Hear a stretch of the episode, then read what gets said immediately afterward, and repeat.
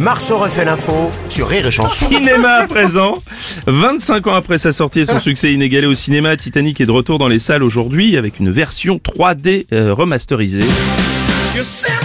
Monsieur le Président, bonjour. Bonjour Bruno Robles, bonjour à toutes et à tous, à chacune à chacun, à celles et ceux, aux syndiqués, aux retraités, aux travailleurs et aux cheminots qui sont un peu sous ça à la fois, et également à Alexis Pinturo. Euh, Pinturo, c'est dit. J'adore ce film Titanic et notamment le, le personnage de Rose. Je la trouve tellement séduisante, attirante. Non, Monsieur le euh, Président, charmante. vous n'êtes pas le premier à apprécier Kate Winslet. Hein, Non, ça, moi quand je parlais du personnage de Rose, je parlais de la vieille dame à la fin. c'est pas possible.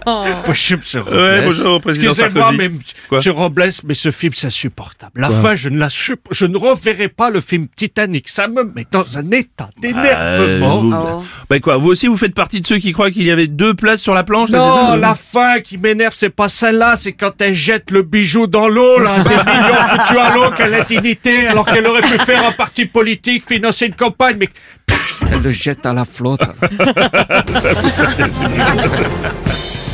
Salut Nikos Salut le loup Alors je vous avoue Bruno, j'hésite à aller au cinéma euh, revoir Titanic ou alors aller voir le dernier Astérix. Parce que bon, c'est vrai, d'un côté, bon, on connaît l'histoire, hein, le naufrage, la catastrophe, et de l'autre, un bateau qui coule. Marceau refait l'info tous les jours en exclusivité sur Rire et Chanson.